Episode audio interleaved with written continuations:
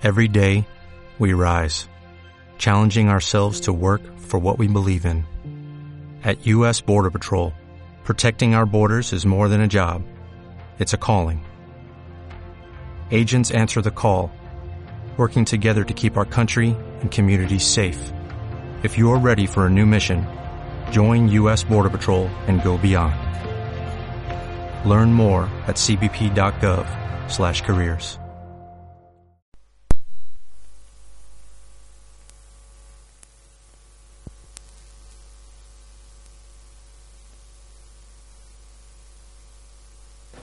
En nuestra sección dedicada a las entrevistas con personajes relacionados con el mundo del misterio, tenemos la suerte de contar con la presencia de un investigador vallisoletano, que además es amigo mío. Se trata de Ángel del Pozo. Él es director y presentador del espacio La Última Frontera de Onda Verde Valladolid. Tarea que comparte al 50% con el también investigador Pedro García, al que tendremos muy pronto en nuestro programa. Ángel, bienvenido y buenas y muchas gracias por estar ante los micrófonos de Radio Laguna y para el programa Otros Mundos. Gracias a ti, Rafa, por, por invitarme a compartir este tiempo de, de entrevista. Muchas gracias a ti. ¿Quién es Ángel del Pozo y cómo te iniciaste en esta aventura tras lo insólito? Bueno, pues yo soy una persona normal y corriente. Ya ves lo que puedo decir uno mismo de, de sí mismo, ¿no? Deben ser los demás los que, los que puedan decir algo de ti. El definirte tú mismo, pues es algo bastante difícil. En cuanto a cómo empecé yo en esto, bueno, pues mm, una serie de experiencias que tuve sobre fenómenos paranormales ya me enfocaron a estos terrenos que siempre me han gustado. Luego posteriormente pues la lectura de libros sobre estas sobre estas temáticas. Y hace tres años pues ya me decidí a dar un paso ya más importante que era la investigación pura y dura a través de, de, un, de un programa de radio en Onda Verde, como tú has dicho, en Valladolid. Y bueno, pues se van dando pasos. Voy colaborando con la cadena SER, que salgo, salgo los sábados. Ahora también estoy en Europa FM, filial de Onda Cero, que salgo los miércoles por la tarde. Y vamos dando esos pasitos, poquito a poquito, eh, también haciendo artículos sobre investigaciones que vamos desarrollando. Y en eso estamos. Pero ¿por qué estos temas? O, no sé, como una persona, digamos, normal, entre comillas, por- porque ya sabes que en este mundo del misterio y de lo paranormal, el que se dedica a investigar estas cosas le consideran un, un bicho raro. ¿Por qué estos temas? Más en, más en concretamente lo paranormal. Pues hombre, por lo que te decía anteriormente, yo en plena época de la adolescencia tuve una serie de experiencias paranormales y entonces eh, se me abrió, digamos, una puerta de estos fenómenos y a partir de ahí siempre me han interesado. Luego he empezado a documentarme con, con libros, con, con enciclopedias de esta temática y, nos hemos lanzado. El por qué es difícil de, explicar, de dar otra explicación. Es que no hay más que eso. ¿En tu vida ha habido algún, o algo o alguien que haya influido de, de manera especial a, a la hora de, de tu quehacer como investigador? En mi quehacer como investigador no, pero dentro de, de- desde que empiezas en estos temas, que ya vas eh, marcándolo con la adolescencia, como he dicho antes, pues va gente que te va eh, dando empujones de vez en cuando. Y si yo recuerdo, por ejemplo, después de la adolescencia, en mi etapa ya un poquito más juvenil, eh, como una persona me enseñó lo que era el control mental Silva, y es donde empecé también a ver el poder que había en la mente, a intentar conocer más estos fenómenos. Luego conocí otra persona posteriormente que me enseñó a, un manejo de energías, a, lo que hay por ahí detrás. Y, y vas conociendo gente, gente por, el, por este camino de, de la investigación que te van ayudando y que te van marcando. Parece que todo va enfilado, que todo va en un camino en concreto. Me comentabas que en tus comienzos fueron debido a unas experiencias paranormales, digamos, experiencias en una- un tanto especiales. ¿Qué tipo de experiencias fueron esas? Bueno, pues yo he tenido una, una experiencia paranormal eh, que he oído, he oído raps, lo que se llaman raps, ¿no? En, en parapsicología, que son simplemente golpes, pero golpes producidos por algo no físico. Era un antiguo convento de, monjas en una localidad segoviana. Y allí eh, vimos cómo se abrían puertas solas, vimos dos personas, dos testigos, cómo pasaba una densa niebla de una ventana a otra. Estamos hablando de un día soleado, de que no hay niebla en ningún sitio y cómo está fijada en una ventana y esa niebla pasa a otra ventana y lo vimos dos personas, por ejemplo. Esa sería una de, las experiencias. Eh, desde tu punto de vista, ¿cómo crees que se encuentra en la actualidad el panorama de la investigación paranormal? Bueno, pues de todo hay en la viña del Señor. Y así es como lo veo. Hay gente seria que se está dedicando a estos temas eh, por vocación y por profesión, y gente que a lo que está pues es a, difamar y a intentar hacer daño. El problema que tiene todo esto, pues que eh, la sociedad, una parte importante de la sociedad, no se lo toma en serio. No se dan cuenta de que hay gente que, que investiga y que va totalmente en serio y que trata de divulgar misterios que les hay, que existen, que son reales y que lo que están haciendo es intentar que los demás lleguen a conocer ese mundo, de que hay otras realidades, otras dimensiones, otras entidades que no son de carne y hueso, otros seres, y eso es lo que está intentando hacer gente de forma seria. Lo que pasa es que mucha gente, pues que con todo este tema, mm, pues le sirve de, cachondeo, cuando hay un debate en televisión, pues en vez de llevar gente documentada y gente seria, pues te llevan a la vidente de turno, que lo que hacen es desprestigiar más el tema todavía, porque son gente, en algunos casos, con, muy poca cultura. Y así es como veo la temática paranormal en este momento, que hay de todo, Rafa. Sí, sí. Pero fuera de la estratosfera, ¿qué crees que hay? Pues hombre, yo creo que hay otros planetas habitados por seres extraterrestres. Así de claro. Y yo creo que lo puedo decir más alto, pero no más claro. Pero no más claro.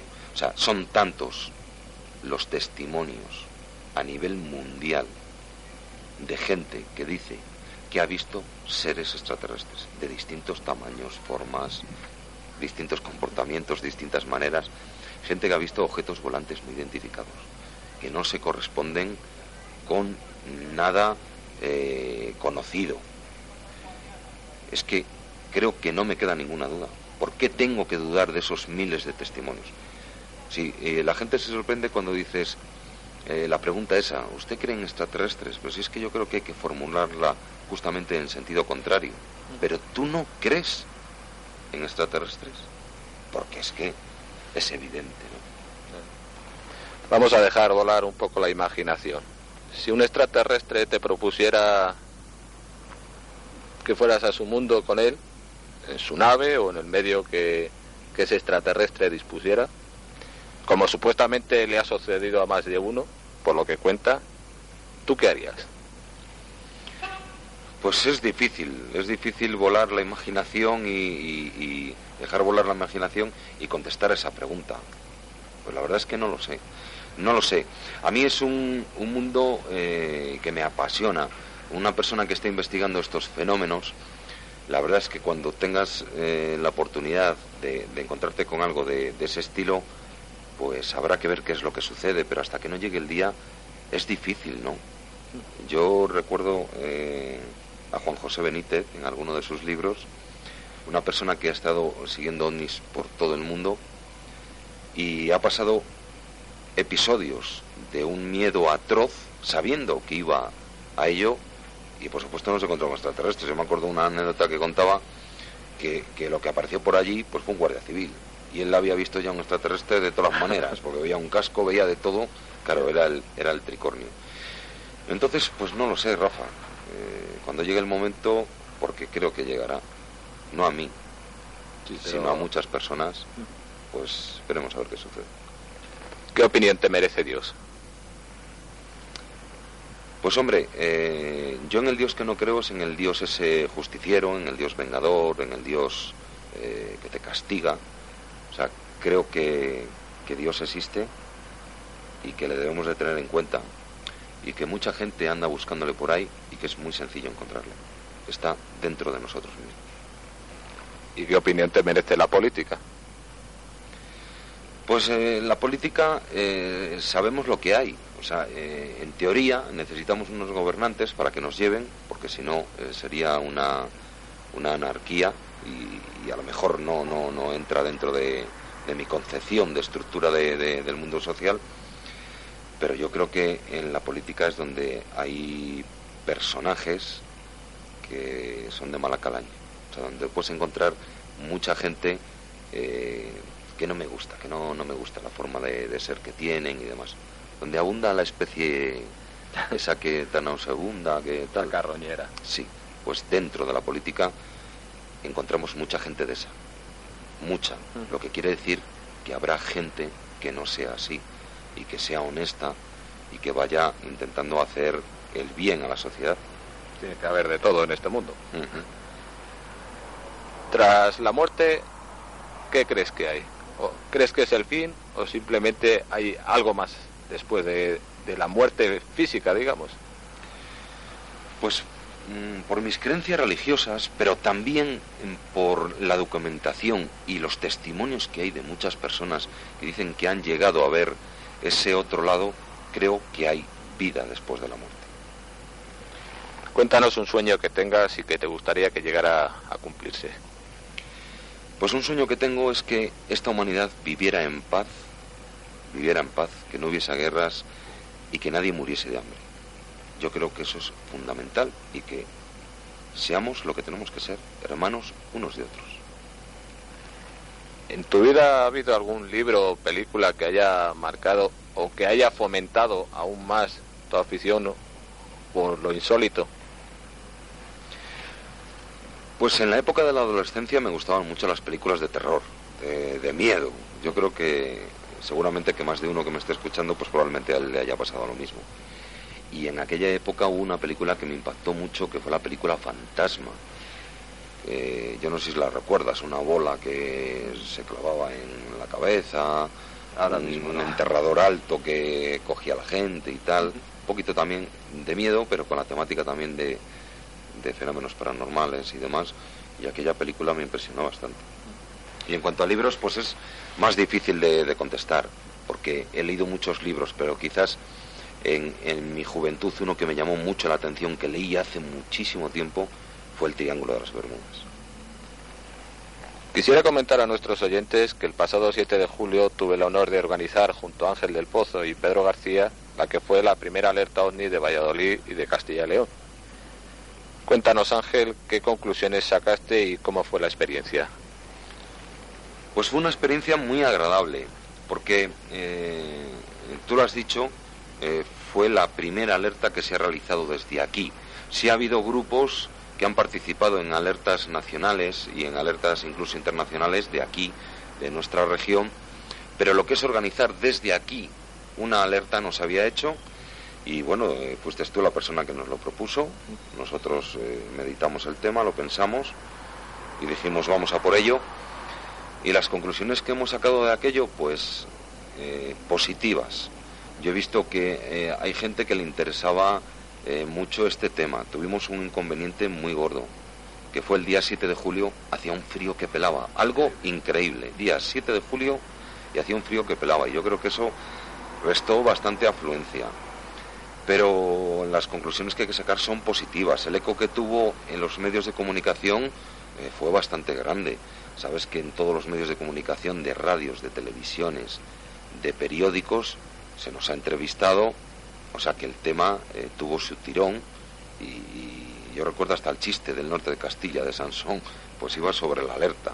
Luego ha habido críticas, ha habido gente, un hombre que escribió en El Mundo, eh, alerta pufo, porque hablaba de, ufólogos de pacotilla y tal, y desde luego una persona que no conoce nuestro trabajo, una persona que, que no sabe lo que había detrás y que no se ha puesto en contacto con nosotros en ningún momento.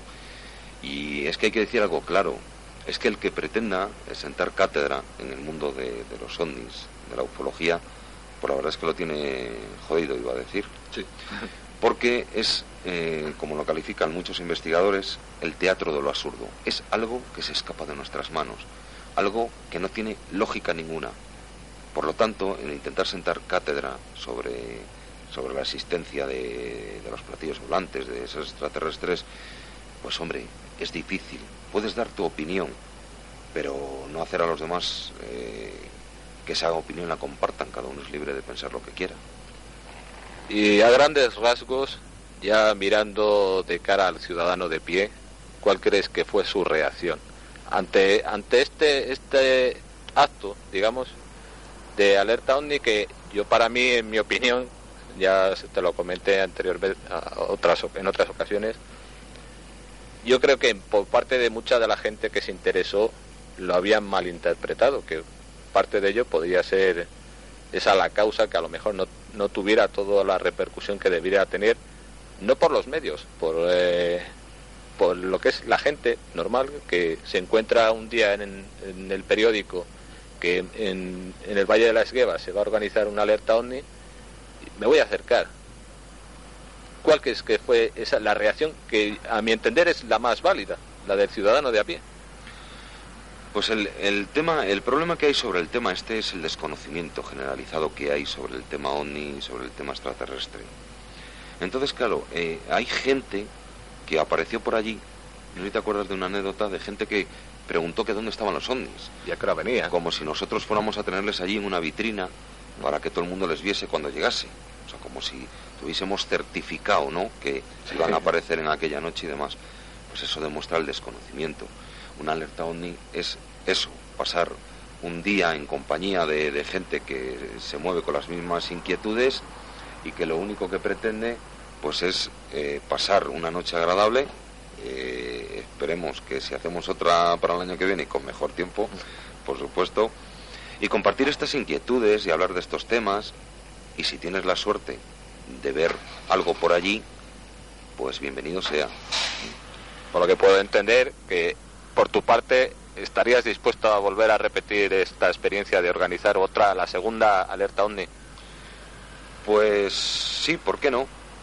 Yo creo que el juicio que, hemos hecho antes y la valoración, como te comentaba antes, ha sido positiva y creo que se podría volver a intentar hacer otra con más experiencia, con la primera que hicimos, fallos que tuvimos de organización se corregirían, la experiencia pues es un grado y te va dando eh, más experiencia y, una forma de hacer las cosas pues mejor, ¿no? De intentar hacer las cosas un poquito mejor que la vez anterior.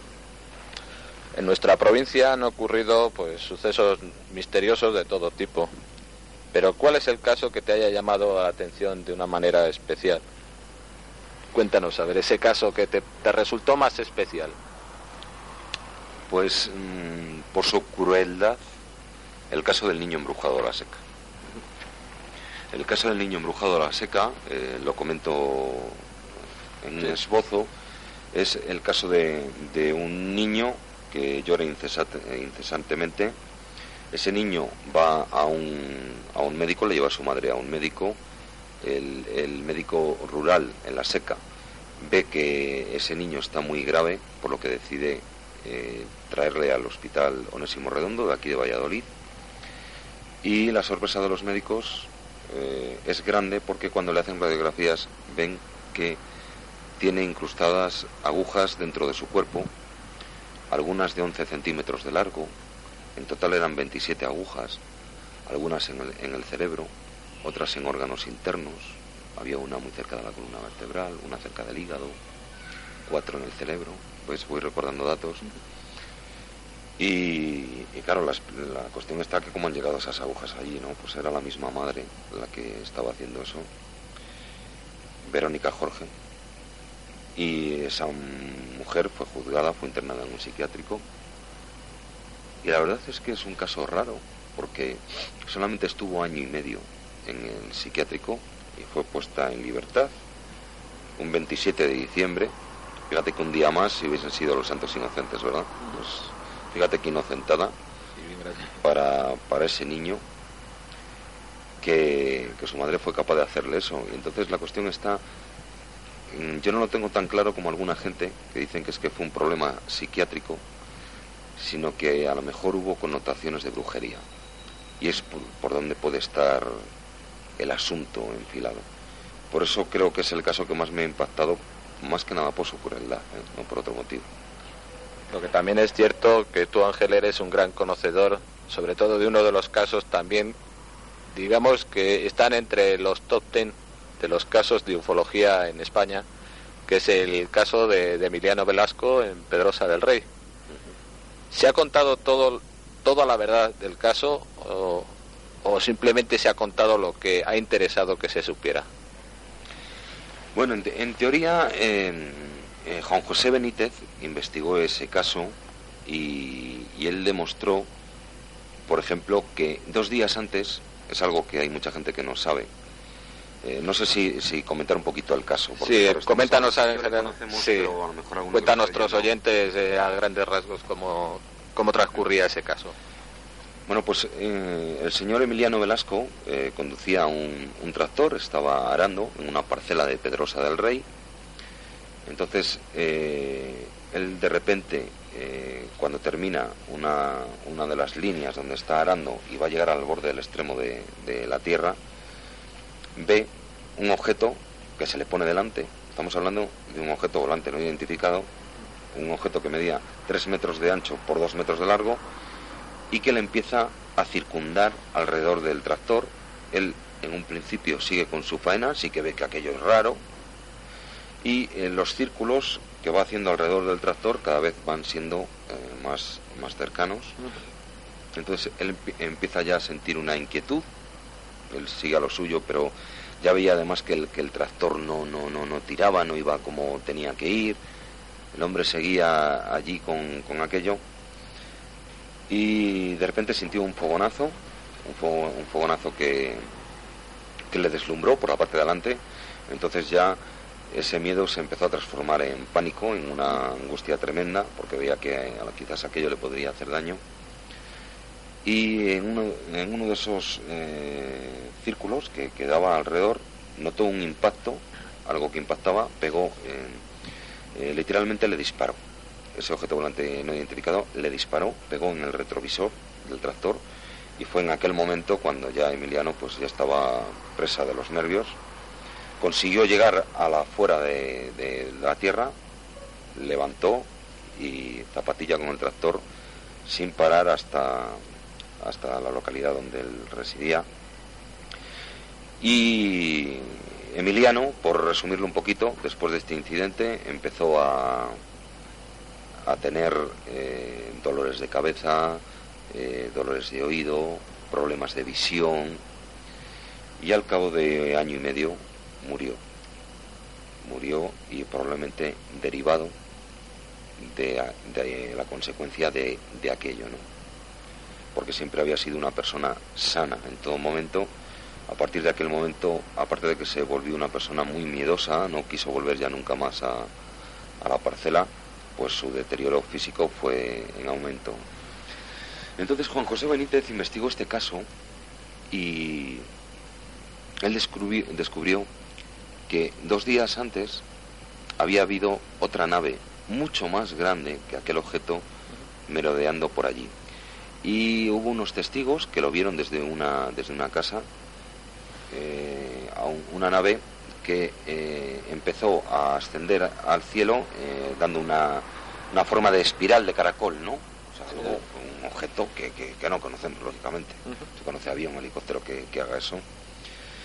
Y entonces, pues, ahí dio a entender de que algo se estaba cociendo, a mayores de solamente lo que es el incidente de, Emiliano, ¿no? Por, lo tanto, doy, creo entender de que entonces no se ha comentado todo lo que se en realidad pasó. Me refiero porque hayan intervenido otro organismo, otras personas que intenten ocultar lo que en verdad pasó. Hombre, date cuenta que allí la Guardia Civil estuvo investigándolo. Sí. Y, la verdad es que buscaron eh, proyectiles, eh, a ver si había casquillos por el terreno y no encontraron nada de nada. Pero lo que está claro es que había una prueba física, que era el propio parabrisas del tractor que fue agujereado y que fue a incrustarse en el, en el retrovisor. Ese parabrisas, eh, se hicieron unas pruebas de balística, ese parabrisas no ha aparecido Yo sé de gente que anda detrás de él.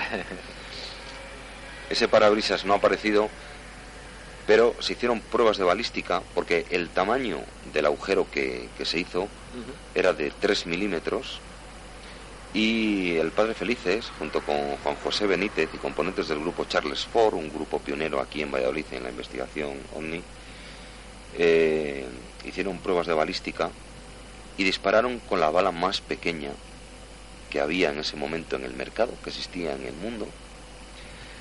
Y las consecuencias de aquello, pues, fueron muy curiosas, ¿no? Porque el disparo que hicieron con la bala más pequeña hizo un agujero de un centímetro, estamos hablando de que eran tres milímetros, de un centímetro, pero aparte creó fisuras.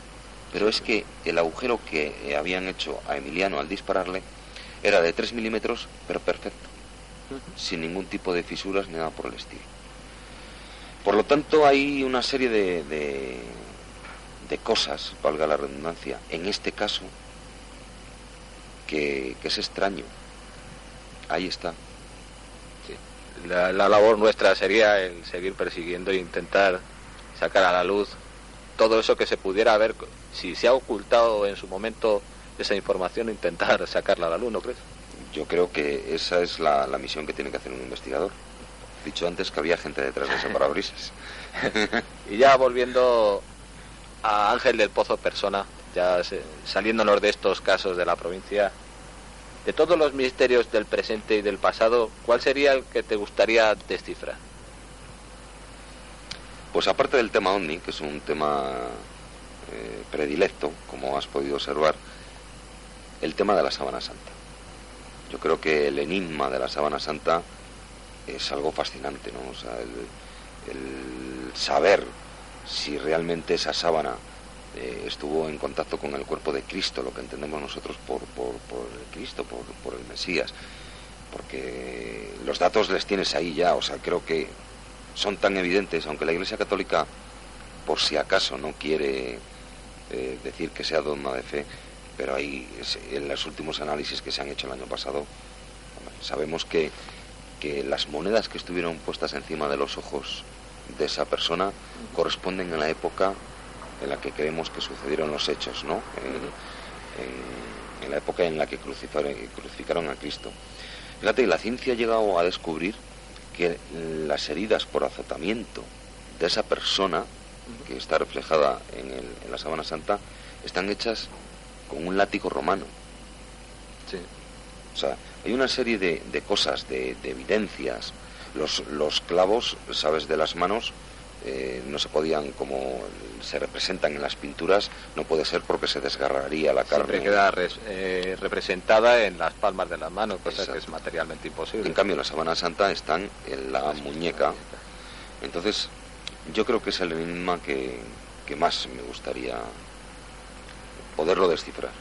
Al comienzo te preguntaba el por qué esta afición por, por estos temas del mundo del misterio y te comentaba que parecía que te lo parecías que es que los únicos que se dedicaban a ello eran bichos raros. ¿Tú te has sentido alguna vez bicho raro por estar tratando estos temas? Por estar tratándoles no, pero por contar algunas experiencias tuyas sí, Rafa.